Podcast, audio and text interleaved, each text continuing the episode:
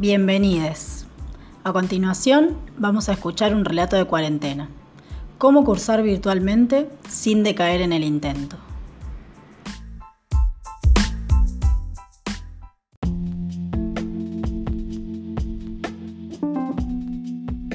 Soy María Sol, soy estudiante de tercer año de trabajo social, soy del sur de Entre Ríos, pero vivo hace varios años en Rosario.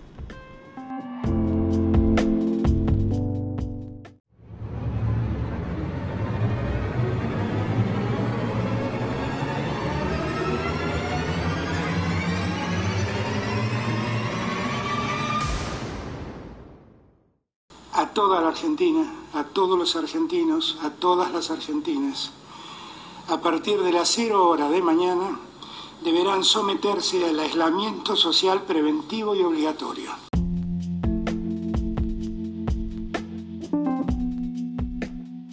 Desde el 20 de marzo nos encontramos atravesando una situación inédita de pandemia mundial por el COVID-19 que ha modificado significativamente nuestras vidas. Esto nos impidió encontrarnos de manera presencial y por lo tanto hemos cursado de manera virtual a través de distintas plataformas como comunidades, Google Meet, entre otras. Sabemos que la accesibilidad a Internet y a dispositivos electrónicos sigue siendo un privilegio y no todos pueden acceder. En ese sentido, no ha sido un año fácil y muchos compañeros han quedado en el camino lamentablemente.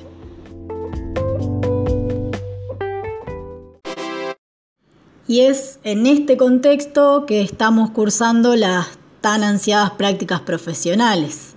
Eh, la verdad que tenía esperanza de ir a los centros de prácticas, pero no fue posible. Sin embargo, como veíamos en las primeras clases, la práctica profesional no se reduce solamente a concurrir a las instituciones, sino que también implica el aprendizaje de la instrumentalidad, la reflexión y la investigación.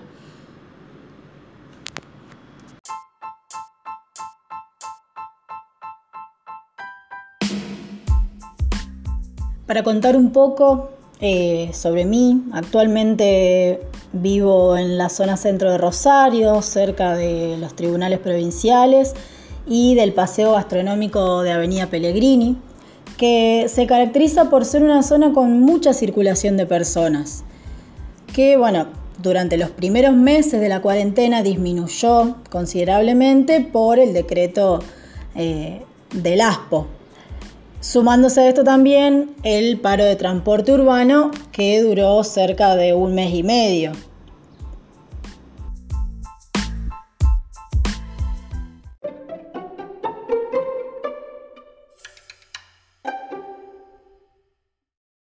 Para realizar la ponencia y el trabajo en general a lo largo del año fueron sugeridas desde la cátedra algunas técnicas e instrumentos como las notas de campo, las entrevistas, mapeo, relevamiento de información.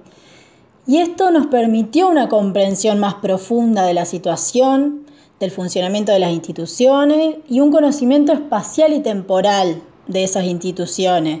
Es decir, dónde se encuentran, cómo funcionan, cómo se vio modificada su cotidianeidad en este contexto de pandemia y cómo esta modificación afectó a los trabajadores y usuarios. Pero sobre todo creo que me permitieron, aún sin haber transitado, observado y registrado el día a día de esas instituciones, dimensionar la dinámica institucional.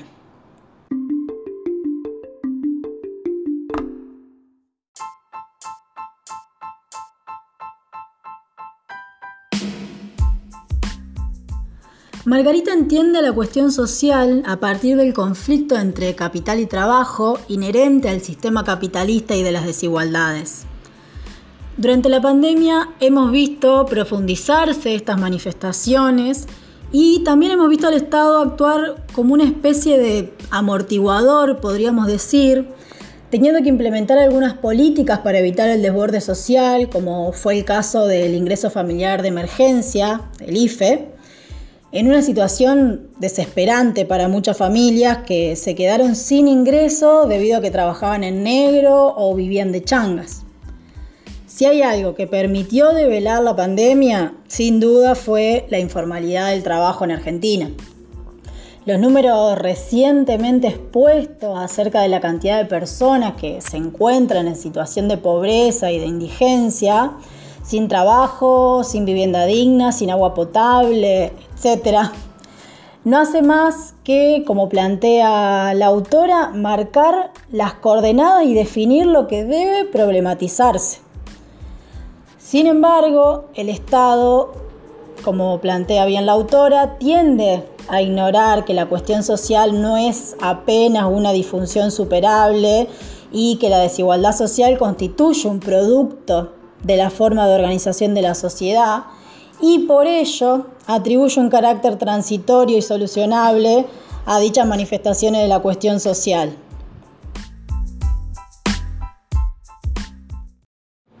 A lo largo de estos meses se fueron retomando algunas actividades con determinados protocolos.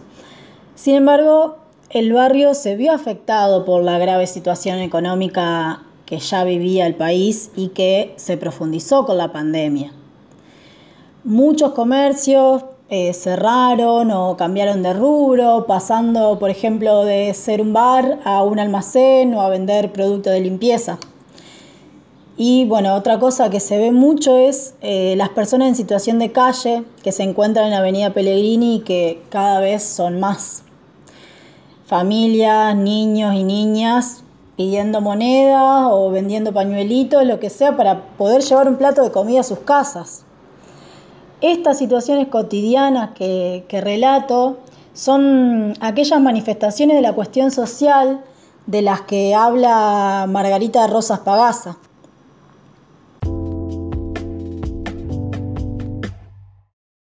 Desde el auge del neoliberalismo se presentan las políticas sociales como fragmentadas, descentralizadas, focalizadas, territorializadas. Esto tiene sus ventajas y sus desventajas, teniendo en cuenta lo general, lo particular y lo singular, tanto de los sujetos como de los territorios. Sin embargo, muchas veces la fragmentación esconde que lo que en realidad intenta el Estado mediante sus intervenciones es reproducir el orden social hegemónico. Y en este sentido podemos mencionar a Estela Grassi, que plantea superar esta postura mecanicista e instrumentalista del trabajo social y propone en cambio reposicionar históricamente la cuestión social para recuperar la naturaleza política de la política social que en definitiva la lucha por la hegemonía, por la autonomía, por la ciudadanía y los derechos y entender en suma que la solución a los problemas corresponde al plano de lo político. Los instrumentos y técnicas en trabajo social nos permiten comprender que la intervención profesional es un proceso marcado por diferentes perspectivas y posicionamientos teóricos, epistemológicos, ideológicos y que tanto los instrumentos como las técnicas utilizadas responden a esto. Es imposible pensar lo instrumental como neutral.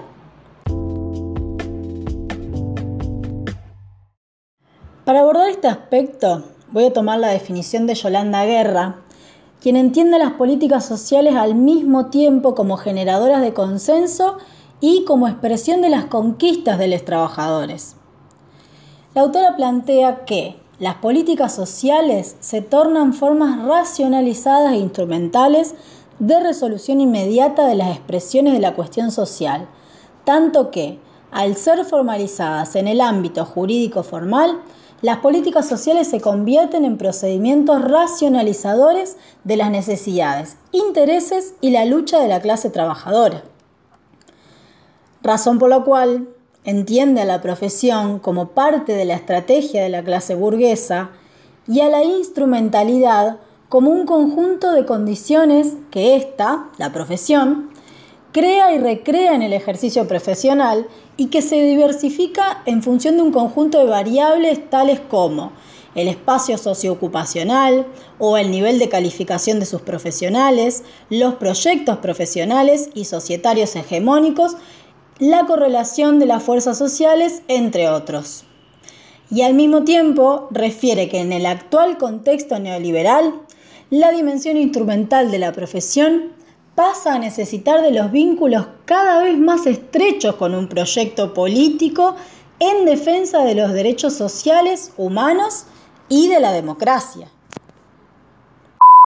Relatando un poco esto y, este ejercicio de, pensarme en situación, me remite también a uno de los primeros conceptos que abordamos en la materia, que es el de campo problemático, que propone eh, Rosas Pagasa. La autora explica que la intervención profesional es un campo problemático en la medida que ella se constituye en el escenario cotidiano donde se objetivan las manifestaciones de la cuestión social y que reconfiguran el mundo social de los sujetos.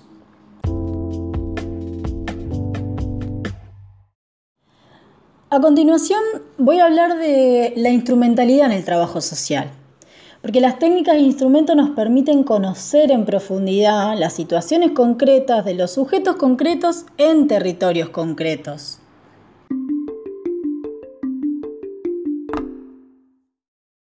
En la entrevista realizada a una trabajadora de los tribunales provinciales, pude observar que frente al aumento de casos por violencia de género y la imposibilidad de abrir las oficinas, eh, implementaron estrategias como las denuncias vía mail, para que no se viera totalmente socavada la posibilidad de las mujeres de acceder a ese derecho. Pero bueno, no todas cuentan con las herramientas para realizar las denuncias de esta manera y estando encerradas con sus agresores, la situación se complejiza aún más. En este sentido, me parece importante retomar a Estela Grassi cuando plantea que los ciudadanos se presentan con potencialidad de ser libres e iguales, pero sus condiciones estructurales de posibilidad es que se desarrollan en la desigualdad.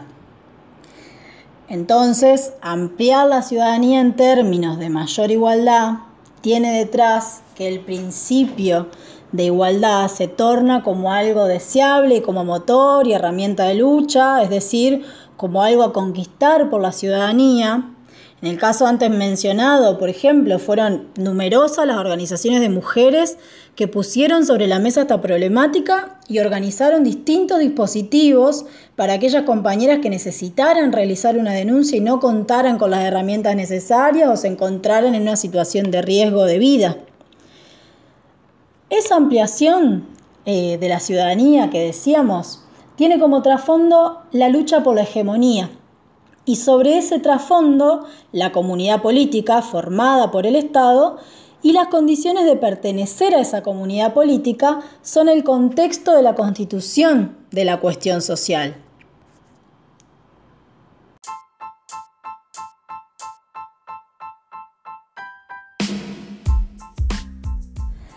En general, las instituciones reciben demandas de todo tipo y son pocas las herramientas con las que cuentan para dar respuestas a esas demandas.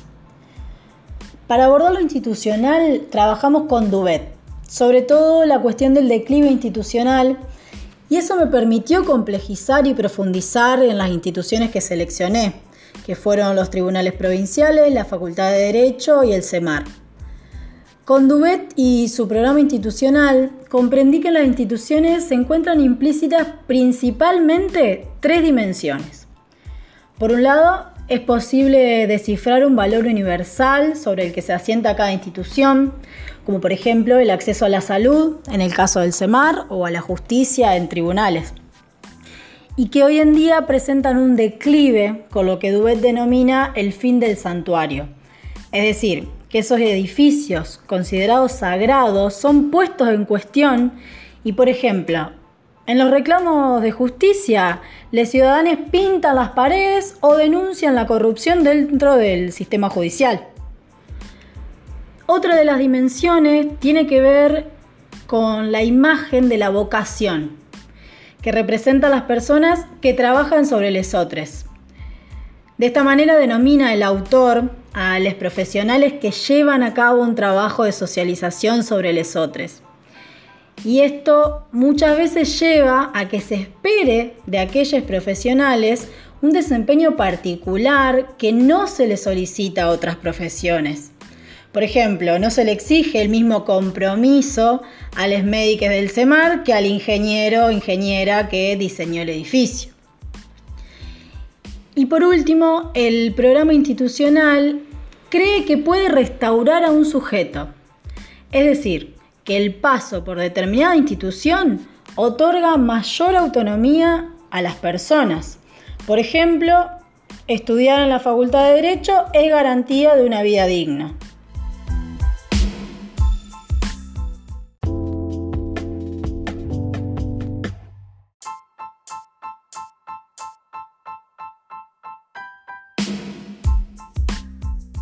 Para finalizar, me gustaría hacer referencia a la ética.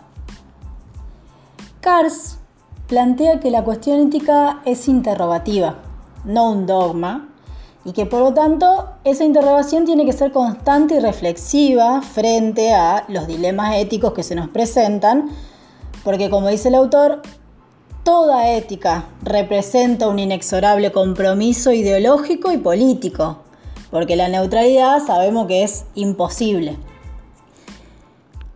Casaniga plantea que desde el trabajo social generalmente participamos en situaciones que pueden ser consideradas verdaderos dilemas éticos.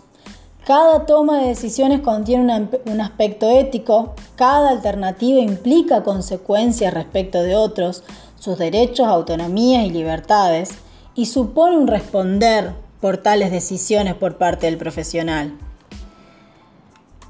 Esta frase me impactó mucho cuando, cuando la leí y me permitió reflexionar como futura profesional, digamos que en nuestra práctica social profesional debemos apostar siempre por la toma de conciencia, por la construcción de ciudadanía, de comunidad, reforzar lo colectivo y abonar eh, por la ampliación de los derechos humanos, sobre todo porque es ahí donde intervenimos.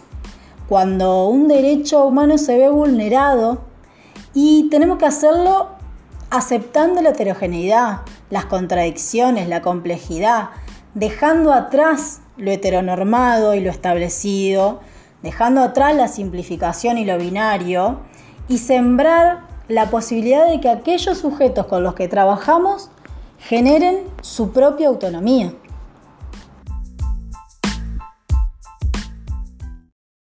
Esto fue un relato de cuarentena. Cómo cursar virtualmente sin decaer en el intento.